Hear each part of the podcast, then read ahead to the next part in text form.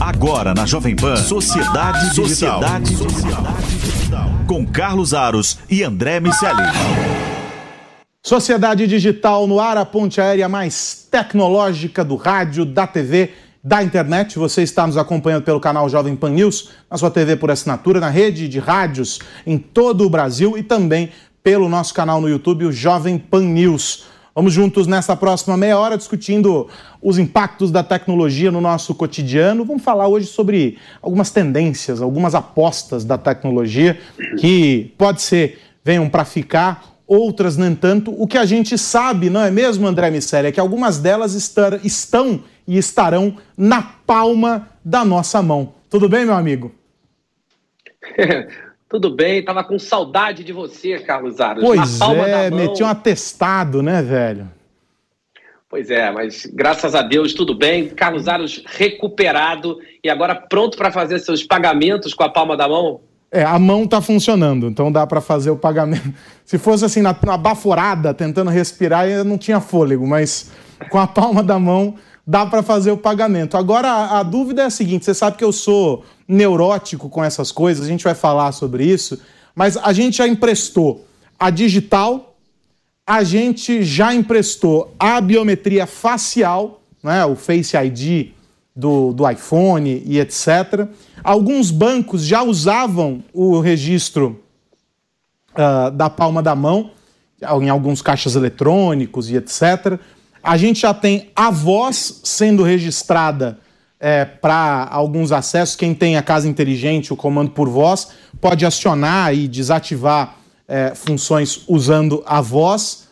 O que mais falta para a gente entregar como credencial e dado pessoal sensível, sob a alegação de que isso vai facilitar a nossa vida? Agora, os pagamentos digitais com a palma da mão é, o pagamento por meio digital com a palma da mão, ganhando é, mais espaço, cadeias aí de, de do varejo é, liberando mais essa modalidade. O que, que falta, André Miceli? Bom, na sequência, falta a íris e o DNA, Carlos Aros. No longo prazo, é, Gataca, o filme de ficção científica, diria que vamos nos autenticar via DNA. É um fato que as senhas vão acabar com o tempo, a computação quântica deve ser o, a padical nas nossas senhas, porque a, a capacidade de processamento vai fazer com que a gente precise buscar soluções alternativas para essas senhas. O mundo tem buscado essas soluções. A Tencent, que é a dona da Blizzard, da Riot, da Epic Games, tem apresentado algumas soluções alternativas e a palma da mão tem sido uma delas. A Amazon já tem testado algumas coisas nesse sentido. A Holy Foods, que pertence à Amazon, a cadeia de supermercados, já tem feito alguns testes que aparentemente têm sido bem sucedidos. A gente precisa entender as implicações disso. Nos Estados Unidos não existe uma uma fronteira é, que, que, que faça com que os dados das empresas necessariamente sejam entregues ao governo, lá na China isso não é verdade. E o que traz implicações importantes para que a gente discuta o que significa ter a palma da mão ou mais um dado biométrico mapeado para as pessoas, quais são as implicações disso para a sociedade, Aros.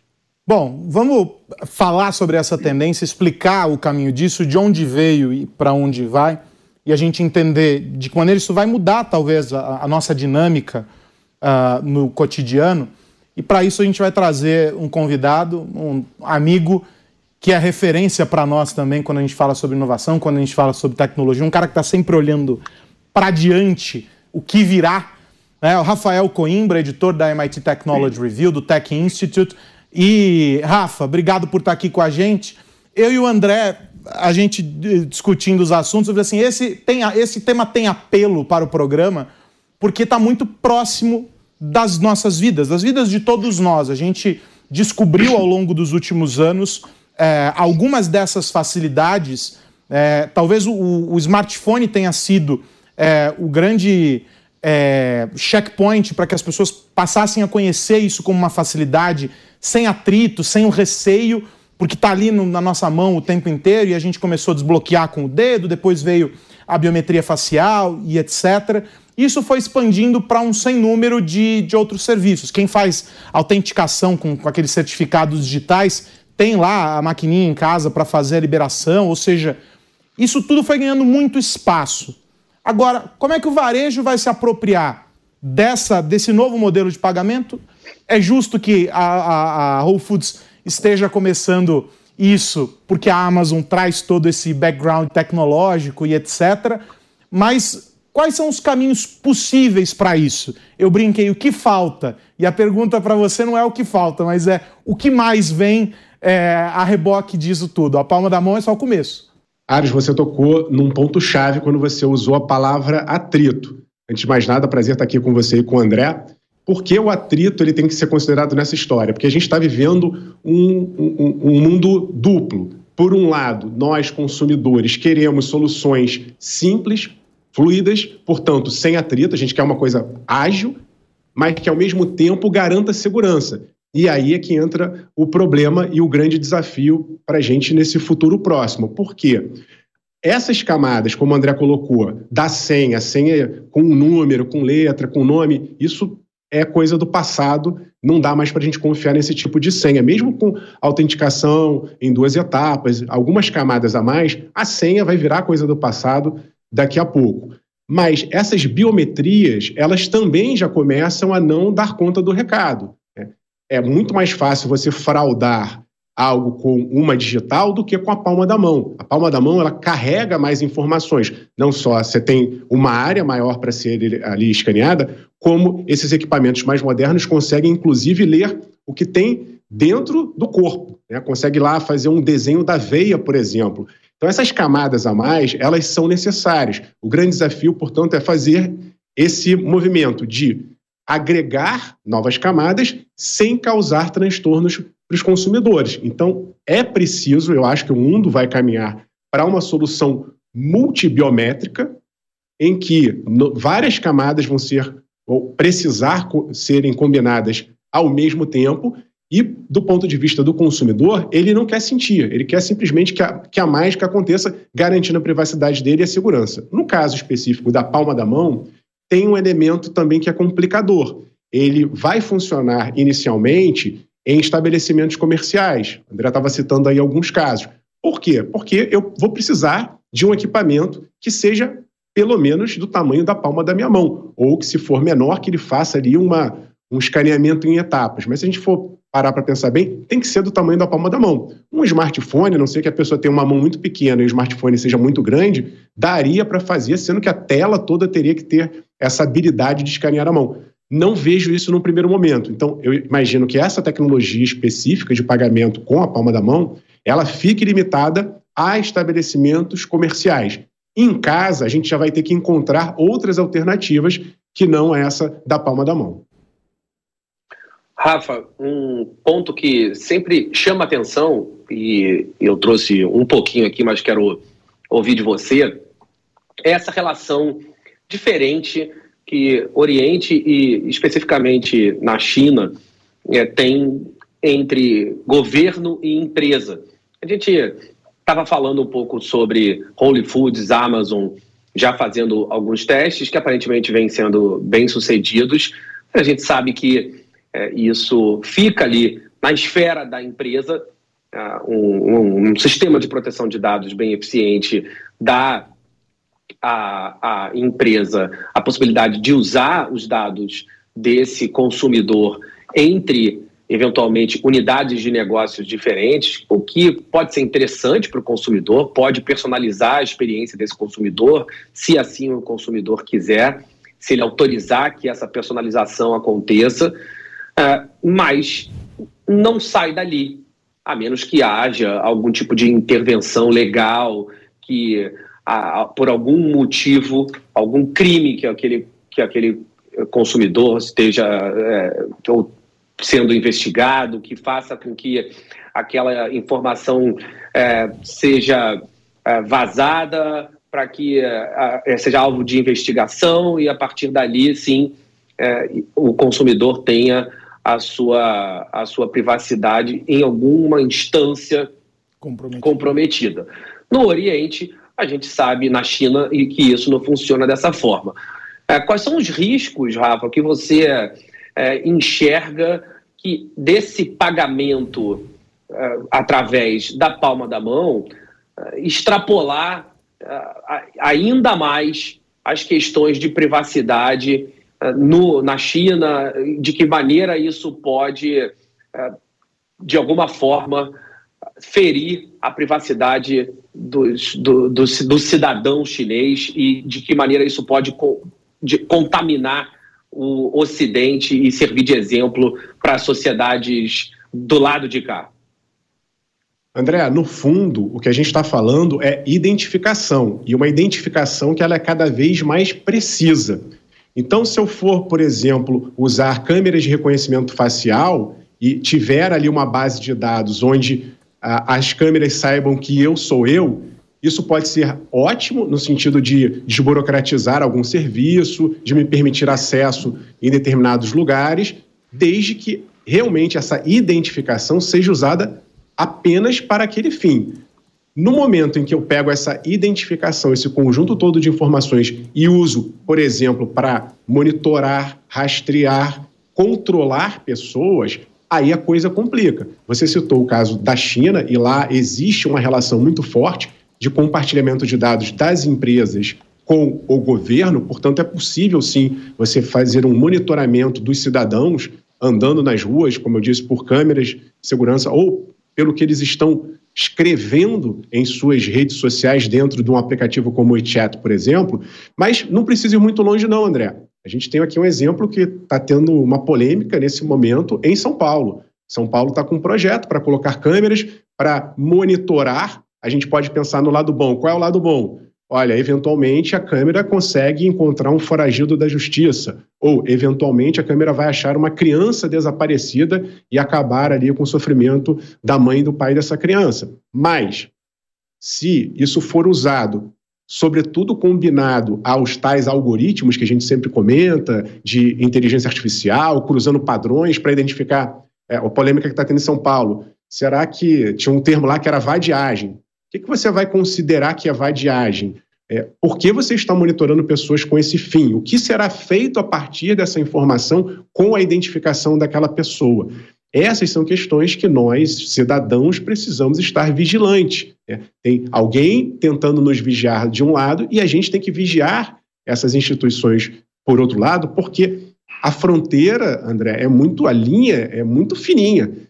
É, eventualmente, pode haver, com intenção ou não, uma quebra desse uso de dados, né? Ela deveria ser usada com uma finalidade, de repente escapa aqui um, um, pouco de dados, dados sensíveis, dados que podem comprometer, inclusive, a nossa segurança. Então, a gente tem que ficar muito de olho em cima do que está acontecendo, não só uh, no Oriente, mas aqui também no Brasil. Quando a gente pensa no, no, no, nos meios de pagamento e na evolução ao longo do tempo, se a gente for desconsiderar né, a digital, agora a palma da mão uh, e etc., a gente veio de um processo também com os próprios cartões. Eu me lembro de ter ido a uma demonstração na, na Visa, se não me engano, é, um pouco antes da pandemia, quando ainda é, os escritórios estavam abertos. Eles têm aquela área de experimentação, pelo menos tinham, faz tempo que eu não vou lá, aquela área de experimentação. E eles me mostraram um sem número de dispositivos uh, nos quais o, o, cartão, supostamente, o cartão, mas não o cartão físico em si, mas uh, os códigos, ou seja, o token. Né? O cartão é um, nada mais é do que um token. Uh, e você poderia fazer os pagamentos por lá. Então tinha anel, tinha pulseira, o, o, mais convencional, o celular, o relógio, né? E, e, por aí vai. E quando a gente pensa nessa evolução e a gente considera a lógica dos tokens, a gente entende que foi um avanço muito importante, primeiro porque você pode fazer a gestão de um único cartão a partir de um sem número de tokens. Como isso funciona? Eu tenho o meu cartão cadastrado no aplicativo de transporte, no delivery de comida, uh, no marketplace, mas não é o meu cartão. É uma versão do meu cartão, é um token do token que eu posso desabilitar se tiver algum problema. Eu recentemente tive um problema no meu cartão, identificaram lá um, uma compra que não deveria acontecer. Eu cancelei só o token vinculado àquele aplicativo que estava é, corrompido, que estava problemático. Refiz as credenciais, segui lá o passo a passo de segurança e tudo certo. Essa evolução da indústria de pagamentos, Rafa, ao longo do tempo foi nos levando a uma simplificação, aumentando, teoricamente, uh, o nível de segurança e criando uma situação em que o, a multicanalidade foi caminhando por uma convergência. Antes a gente tinha realidades muito apartadas. Quando a gente volta agora para essa ideia da palma da mão e dessas credenciais biométricas, é, a gente caminha de novo para um, um, low touch, né? não precisamos mais encostar, a gente só aproxima lá a palma da mão e etc. Mas a gente se afasta dessa ideia do digital também conectado. Dificilmente, talvez, eu faça uma compra online usando a palma da mão e etc. Nós estamos caminhando de novo para fazer essa separação das experiências, as minhas credenciais lá para o ambiente digital, esse mundo sem senhas. A Microsoft fez algumas demonstrações interessantes, inclusive dentro da empresa os, os, os usuários, né, os funcionários, já não usam senhas e logins há bastante tempo, eles têm uma credencial única uh, que, que, que, usa esse, esse protocolo sem a, a, a configuração de senhas. A gente está caminhando para essa separação, as experiências físicas e as digitais, usando a biometria de um lado e do outro uma parte só dessa experiência biométrica? Eu acho, Aros, que a gente vai ter uh, uma sobreposição de soluções o que você estava citando aí, vamos pegar esse exemplo, né? Você tinha cada banco com a sua solução, com o seu token, por exemplo. O que a gente está observando, sobretudo a partir da explosão do Pix e com o Open Banking e o Open Finance, é que agora haverá a necessidade de cruzamentos. Veja, pensem vocês comigo. Né? A gente tem bancos que estão ligados a comércios físicos a comércios digitais, que por sua vez vão precisar de alguém de logística para entregar, por exemplo, uma compra que você fez num, num mercado, ou no caso aqui do Open Finance, alguém que vai contratar o seguro de uma empresa que vai passar por um banco concorrente ao banco que você tem conta. Estou dando exemplos muito simples de peças de um grande quebra-cabeças que vai ter, essas peças vão precisar ser encaixadas. E cada pontinho desses que eu coloquei, ou cada peça desse quebra-cabeça, ele vai precisar, ele vai ter uma solução específica de cada uma dessas, dessas empresas. E aí, então, a gente vai ter que ter um esforço a mais de fazer com que essas soluções todas, muitas delas é, concorrentes até, elas vão precisar se conversar. Elas vão precisar se entender no meio do caminho, da nuvem, que seja, dos computadores, para que, num piscar de olhos, como você falou, eu possa fazer o pagamento do jeito que eu preferir, que é outra tendência também, o consumidor, ele agora quer fazer as coisas do jeito dele, na hora dele, no tempo dele. Então, essas empresas vão ter que se articular para fazer com que a mágica aconteça de uma maneira invisível, porém com extrema segurança. Não é fácil, é desafiador, mas é uma tendência sim. A gente vai ter cada vez mais elementos diferentes se combinando, mas para o consumidor a ideia é que seja uma coisa só, um processo do início ao fim. Ele apertou um botão e ele quer ver o produto chegando, a compra feita é, naquele momento. Vou virar a página, já tá. O, o, relógio é muito cruel. Eu tinha me esquecido, André Miceli, que passava tão rápido, duas semanas fora. Olha, passa muito rápido o tempo. É, falar sobre a Neuralink.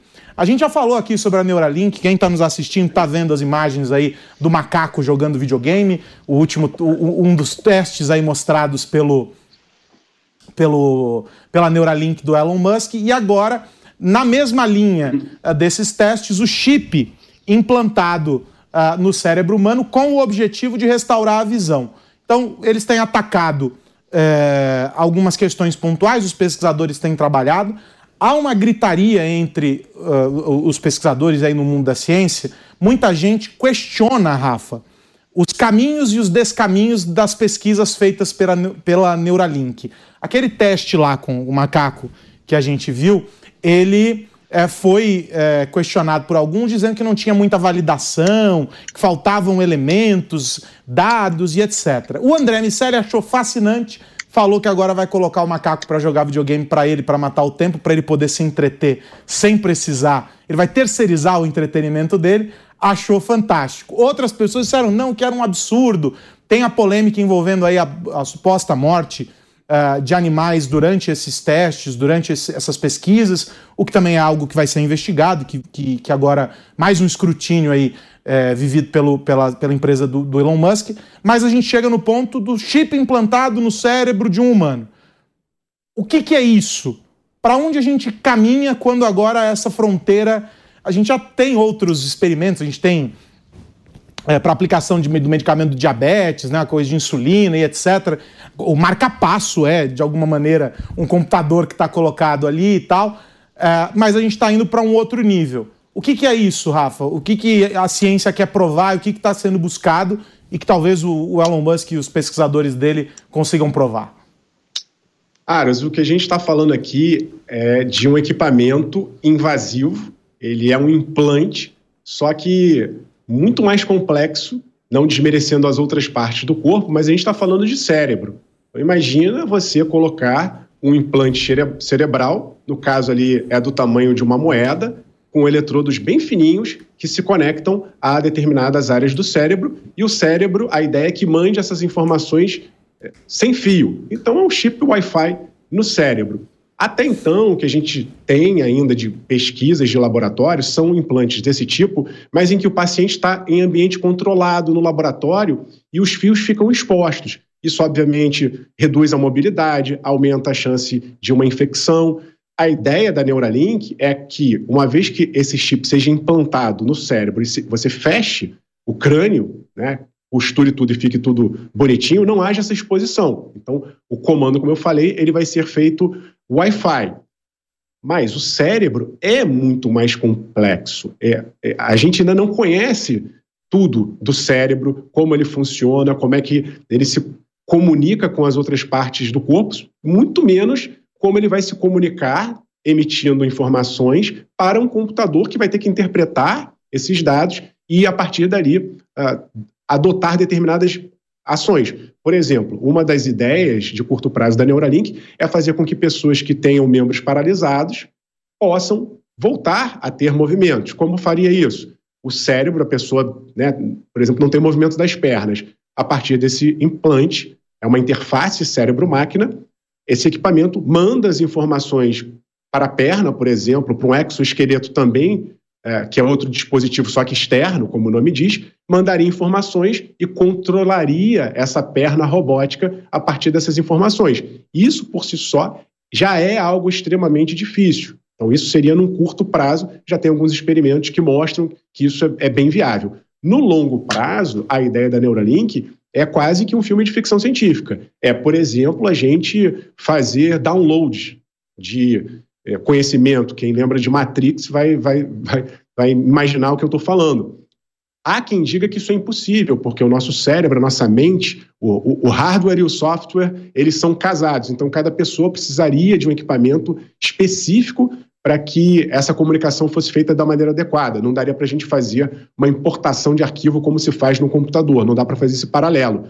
De qualquer maneira, é um super desafio, porque é cérebro, é delicado, está mexendo com a mente né, da pessoa e o corpo. Fazer isso com animais já é complicado e há críticas também em relação à transparência. Porque mesmo quando os cientistas usam animais para fazerem testes, existe todo um protocolo, existem regras éticas para uso sem sofrimento, não, não é fazer de qualquer maneira. As investigações que estão acontecendo a partir de agora vão tentar demonstrar se eles na Neuralink estão fazendo isso da maneira correta. Eu espero muito que sim. Mas é, se a coisa complicar e for visto que realmente não é tão bonitinho quanto aparece, porque tem muita gente que reclama que o, as apresentações da Neuralink são todas controladas, a gente ainda não viu no mundo real a coisa acontecendo. Imagine o Elon Musk que quer fazer esse implante cerebral daqui a seis meses no humano. Acho que pode ter um complicador aí em questão de tempo, pode estar um pouco mais longe do que a gente estava imaginando até outro dia. É bem verdade, né, André? O FDA precisa se pronunciar, a gente precisa saber o que, que as autoridades uh, de saúde que tem que dar o aval para esses testes lá nos Estados Unidos uh, vão dizer a respeito. Há muita controvérsia, né? O Rafa resumiu muito bem essa, essa história. De todo modo, é no mínimo fascinante quando a gente olha de longe. Eu brinquei a história do macaco jogando videogame, etc. Mas é no mínimo fascinante você olhar e dizer assim: poxa, olha o resultado que se alcançou. Para nós que não entendemos as minúcias desse processo científico que levou até uh, esse resultado, já é um, uma grande conquista. A gente fica imaginando o potencial disso. Olhando assim de longe, André, fazendo aquele exercício de futurologia, quais as suas apostas para a gente fechar o programa de hoje? Olha, Aras, eu não imagino isso acontecendo nesse prazo de seis meses, como Elon Musk está prometendo, pelo menos uh, não na escala que ele promete, é, muito embora ele, em tese, tenha conseguido implantar uma imagem num cérebro de um macaco, o que teoricamente é o suficiente para curar um paciente cego, por exemplo. É, você consegue colocar através de uma câmera a imagem é, na, na, cabeça de uma pessoa, no cérebro de uma pessoa uh, sem que ela, essa imagem chegue através do, da captação que o globo ocular faz. Então eu capto numa, numa câmera, uh, coloco ela diretamente no cérebro de um macaco, em tese isso é o suficiente para eu conseguir fazer com uma pessoa também, e isso decretaria o fim da cegueira. Seria um grandíssimo avanço uh, para a humanidade se ele conseguir fazer isso em seis meses pra, na cabeça de uma pessoa, ainda que não uh, em, na escala que ele, uh, o Rafa descreveu agora, de fazer download e upload de toda a nossa capacidade cerebral, ainda que seja numa, numa funcionalidade como essa, já seria um grande avanço. Mas eu realmente não vejo isso acontecendo nesse curto prazo. Eu acho que é, esses testes em animais, se feitos de uma forma mais transparente em ambientes menos controlados, se eles forem feitos nesse prazo, a gente já vai ter um avanço bastante significativo para depois a gente passar por essas etapas de aprovação do FDA e aí, quem sabe, num período aí de dois, três anos, a gente começar a ver isso chegando nas pessoas. Ah, de qualquer forma, se, se as coisas acontecerem nesse período e a gente puder enxergar esses avanços, nesse período de dois, três anos, a gente já vai sim ver coisas muito interessantes acontecendo para as pessoas, eh, independentemente dos downloads e uploads, das questões éticas, das questões religiosas. A gente vai, vai precisar lidar com é, valores filosóficos e humanos que são muito grandes, mas no curto prazo, nessas pequenas vitórias, já tem coisas muito interessantes para a sociedade ganhar. E vale dizer que o prazo estipulado vem da gestão, vem do negócio. É o empresário dizendo daqui a seis meses, daqui a quatro meses, em um ano, o que quer que se queira. A ciência tem o tempo dela. Ela tem o compasso e o ritmo necessários para que os resultados consigam ser alcançados. E às vezes esses resultados nem são aqueles que se esperava. E eles vão levar a um outro caminho, a uma, vão apontar uma outra direção. Acho que tudo que a gente viu até aqui, e aí não só no caso do Musk, a gente mostrou aquele pesquisador europeu uh, há uns meses atrás aqui no, no Sociedade, que fez um, um, um implante também com estímulos, é, impulsos elétricos na coluna e alcançou resultados interessantes para um homem também que havia ficado uh, paraplégico por causa de um, de um acidente. É, a, a gente até trouxe a Camila Pepe aqui na época, lembra, André? Para tra tratar uh, desse assunto e explicar as pesquisas. E lá na época ela mesma já lembrava que há várias frentes, vários caminhos mostrando as possibilidades disso, seja direto pelo implante na coluna, seja no cérebro e etc., mas que tudo isso depende ainda de validação e depende de muita pesquisa. A nossa torcida é para que o quanto antes esses resultados apareçam para beneficiar as pessoas, mas sem colocar o carro na frente uh, dos bois. Deixa eu agradecer o Rafael Coimbra, que esteve aqui com a gente. Rafa, obrigado mais uma vez por estar aqui com a gente no Sociedade Digital. Até a próxima. André Miceli, semana que vem tem mais. Um abraço para você, um abraço, Rafa. Tchau, um abraço. Rafa, obrigado. Um abraço para você, Carlos Ares, um abraço para todo mundo que nos ouve ver. É isso, Sociedade Digital volta na semana que vem. Você que nos acompanhou até aqui, se quer rever algum detalhe, quer compartilhar esse programa, é só correr lá no Panflix ou no canal Jovem Pan News no YouTube. Este programa e os anteriores estão disponíveis por lá. O Sociedade Digital volta na semana que vem aqui na PAN, discutindo os impactos da tecnologia no nosso cotidiano. Um grande abraço, tchau, tchau. Agora na Jovem Pan, Sociedade Digital. Sociedade Digital. Com Carlos Aros e André Miceli. Realização Jovem Pan News.